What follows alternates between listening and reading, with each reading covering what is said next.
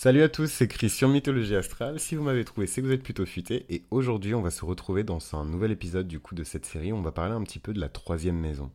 Alors, bear with me, parce que la troisième maison, c'est une maison qui est vraiment complexe à décrire. Vraiment, hein. même pour des astrologues qui ont fait ça pendant 25 ans, 30 ans, c'est une maison qui est particulière parce qu'il y a énormément d'éléments à, à comment dirais-je, à cibler et à individualiser. En même temps, il y a des éléments qu'il faut mélanger. Je trouve que c'est vraiment l'une des plus des maisons les plus difficiles à saisir. Après, à titre personnel, et je pense que c'est important quand les personnes vous parlent d'astrologie qu'ils soient clean et qui vous expliquent aussi la perspective qu'ils ont euh, dans leur propre vie de cette maison-là. Et je pense que c'est peut-être la particularité de mythologie astrale, où je mets beaucoup de moi, en fait, dans les descriptions, les interprétations que je fais. Donc ça, c'est très cancérien hein, de faire ça, de passer, et très léonien aussi, hein, de passer par sa propre expérience pour expliquer les choses. Et je suis désolé, parce que c'est un peu triste que j'ai à m'excuser de ça, parce que c'est un peu ma nature. Euh, mais euh, je suis désolé si certaines personnes, c'est un peu too much, parce que voilà, les versos, les, les, personnes qui sont très aériennes, qui vont plutôt partir du concept et vraiment étudier le concept en profondeur avant de rentrer dans les, dans les euh, comment dirais-je, les choses, les choses un peu profanes, les choses un peu personnelles, etc. Euh, mais voilà, c'est comme ça, c'est ma manière en tout cas de transmettre l'information, et malheureusement ça ne changera pas. Euh, et du coup, cette maison 2 et ces gens-là de... Pardon, cette maison 3 et ces gens de la maison 3, euh, c'est des gens pour lesquels j'ai beaucoup d'affection, de, de, respect. Généralement, les personnes qui vont se retrouver dans votre troisième maison, c'est les personnes qui, euh, en comparaison à la maison 2, où ils vont vous apprendre des choses, on va vous apprendre à pêcher en fait dans la maison 2, on va vous apprendre à vous laver dans la maison 2. Dans la maison 3, c'est les personnes qui vont vous apprendre à faire un nœud, c'est les personnes qui vont vous apprendre à faire vos lacets, c'est les personnes qui vont vous apprendre à compter, à écrire, à lire. J'ai beaucoup d'émotions en fait quand je, quand je dis ça parce que forcément je pense à ma mère, moi c'est ma mère qui m'a appris à lire et à écrire à la maison. Et franchement, c'est l'un des plus beaux cadeaux qu'elle ait pu me faire, mais vraiment de toute ma vie. Il y a peu de temps, j'ai écrit une longue lettre euh, à ma mère parce que voilà, les, les, aspects font qu'on a eu de très grandes décisions, parfois de très difficiles, euh, des décisions très difficiles à prendre euh, par rapport à, toutes les relations. Enfin là, je parle aux, ascendants Lion particulièrement. Les balances, c'est toute votre vie que vous, vous devez prendre ces choix. Vous devez, enfin, je parle en anglais, c'est dingue, mais c'est toute votre vie en fait que vous avez comme ça, vous débarrasser de certaines personnes, à euh, traverser euh, des torrents pour sauver certaines personnes, etc. Donc les balances, peut-être que ça vous parle un petit peu moins, mais les autres signes, voilà, c'est une maison dans laquelle... Euh, enfin, c'est une période en tout cas de, votre vie, vous allez y passer, hein, où vous devez faire des choix. Et la maison 3, c'est une maison dans laquelle se trouvent des personnes qui vous ont généralement beaucoup apporté dans la petite partie de votre vie, dans la petite enfance, euh, dans l'adolescence, peut-être la préadolescence, hein, puis après on rentre un petit peu dans, les études sérieuses, les grands concepts. Dès lors où on rentre dans les concepts, on est déjà dans le domaine de la neuvième maison. Et oui, ça commence tôt la neuvième maison. Hein. Souvent on parle des études supérieures, mais pour moi ça commence bien avant les études supérieures. Et là on vous présente des idéologies, on vous présente des concepts, on vous présente des visions du monde, des perspectives. C'est beaucoup plus, c'est beaucoup plus, c'est pas plus complexe pour moi, mais en tout cas c'est différent. Et euh, dans cette maison 3, vous allez avoir euh, cette fameuse expression que j'ai utilisée à la fin de l'épisode 2 où je parlais du fait qu'il faut tout un village pour élever un enfant. Dans cette maison 3, vous allez avoir vos voisins, euh, des voisins qui vous ont particulièrement marqué, des voisins qui vous ont particulièrement aidé, ou, parce que je parle du scénario positif, puisque j'ai envie d'être positif ce matin. On vit tous ensemble collectivement une période qui est pas facile, celle de d'août, septembre, particulièrement septembre et octobre pour des raisons euh, astrologiques certes, mais pour des raisons aussi purement structurelles.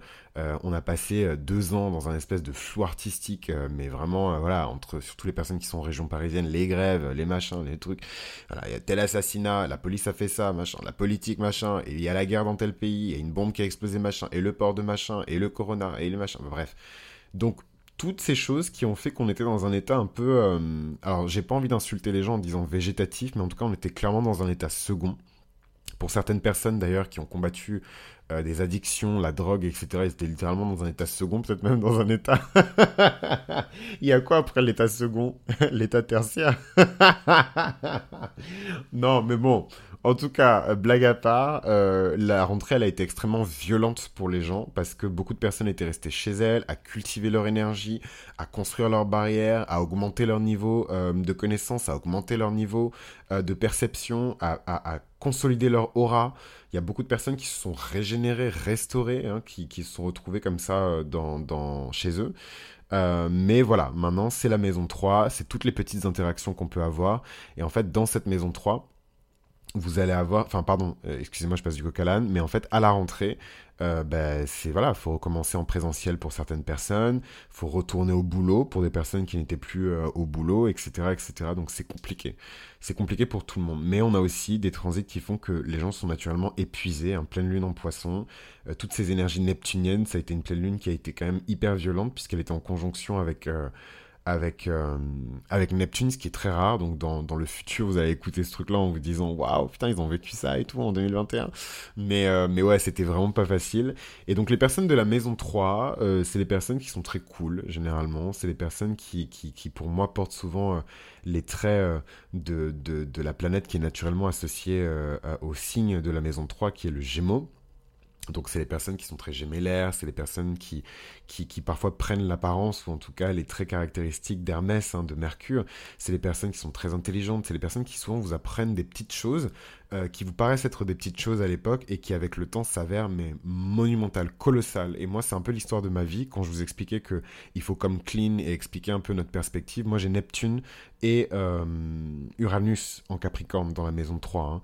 Donc euh, beaucoup de confusion, parce que c'est Neptune hein, qui, qui fait ça, mais en même temps c'est un Neptune en Capricorne, donc beaucoup de discipline, beaucoup de structure. Moi, j'ai une approche de l'art et de la créativité qui est extrêmement structurée. Euh, Uranus, euh, dans cette maison-là, va créer des, voilà, des mouvements brusques, des petites tempêtes. Il y a des, personnes qui vont sortir brutalement de votre vie, d'autres personnes qui vont rentrer brutalement dans, votre vie, et c'est toujours pour vous apprendre des choses. voilà, donc c'est particulier, et c'est bien aussi de donner sa perspective, sa vision des choses avant de, de, de, de revenir au général comme ça, ça vous permet de juger aussi. Et donc, c'est un sacrifice que je fais. Hein. Il, y a plein y a plein de personnes, elles vous disent pas hein, qu'elles sont neurotiques. Elles vous disent pas qu'elles sortent de 5 mois de dépression. Mais, mais c'est important d'avoir la perspective de la personne qui vous partage l'information pour pouvoir la juger, la discriminer, la critiquer.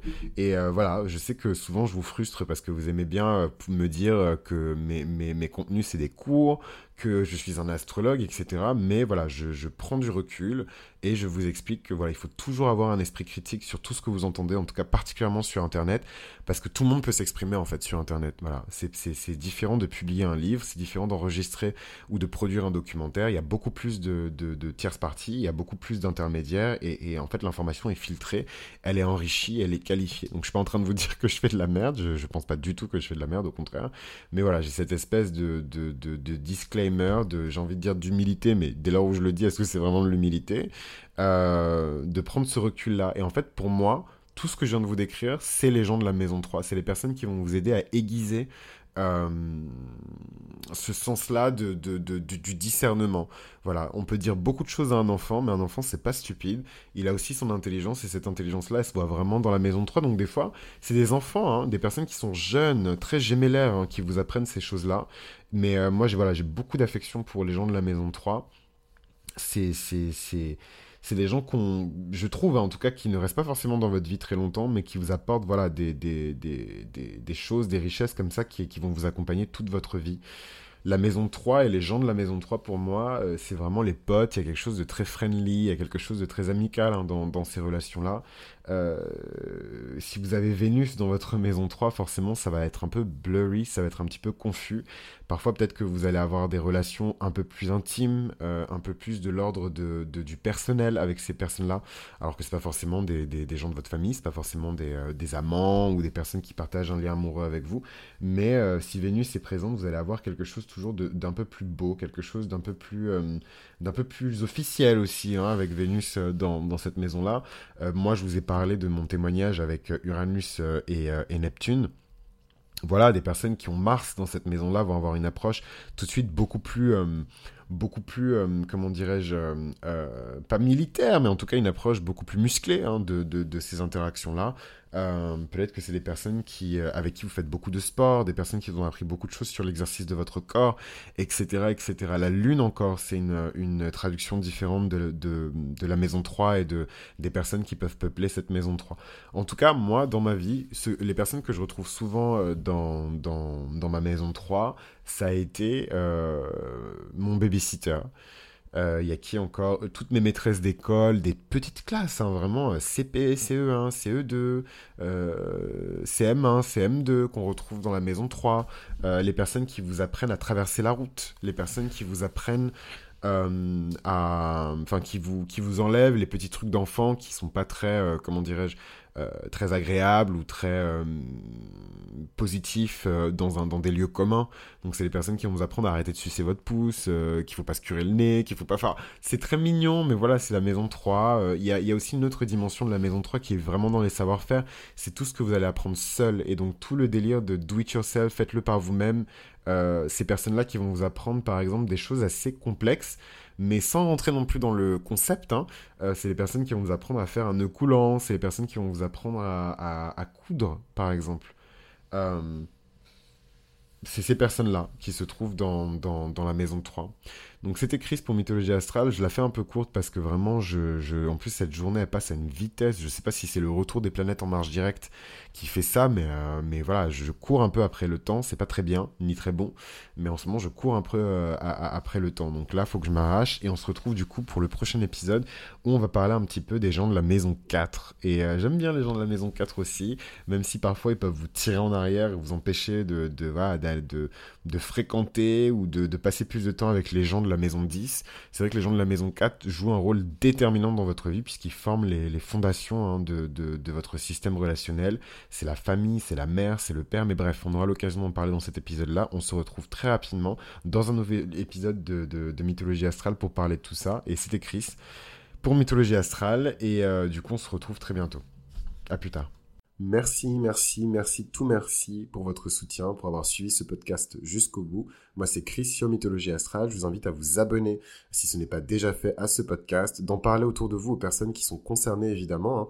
Lorsque vous entendez un sujet qui concerne la personne, il y a un Patreon qui est disponible où je propose du contenu exclusif, donc avec deux tiers pour l'instant. Euh, le premier tiers qui est sur euh, la météorologie astrale, où je commente en fait les transits lunaires qui arrivent et qui sont surtout déjà arrivés. Et je commente également euh, dans ces transits lunaires un follow-up de ce qui va se passer par la suite euh, pour chaque ascendant. Et euh, sur le deuxième tiers de Patreon, vous avez un épisode bonus, un épisode spécial. À chaque fois que vous avez une série comme ça qui sort, vous avez toujours un épisode où je fais une synthèse de tout et je rentre un petit peu plus en détail dans un aspect en particulier ou un sujet en particulier qui a été évoqué dans l'épisode. Je crois que j'ai fait le tour. Et euh, merci encore, vous savez ce qu'il vous reste à faire. Je déteste me faire la promotion comme ça, mais bon, il y a quelqu'un qui m'a dit que c'était important, surtout quand le podcast était diffusé sur des plateformes comme euh, euh, YouTube, Deezer, Spotify, etc., de, de faire ce follow-up à la fin. Donc voilà, merci encore et je vous dis à très vite. Bisous